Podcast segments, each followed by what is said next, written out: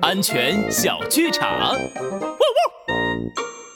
哎呦，好渴呀！哎哎哎，黑熊，快看呐，好多西瓜呀！哈哈哈，哇，肯定可甜了。哎，我们摘几个解解渴吧。呃，不行不行，西瓜说不定喷了农药呢。呃上回啊，偷吃了几个红心火龙果，差点熊命都没了。呃，黑熊说的对，帅狗警长安全开讲。偷吃别人果园里的水果是违法行为，而且里面的果树很可能喷洒了农药。如果不小心吃到带有农药的水果，很可能会危及生命。所以，小朋友们，未经果园主人的允许，不要偷吃果园里的水果哦。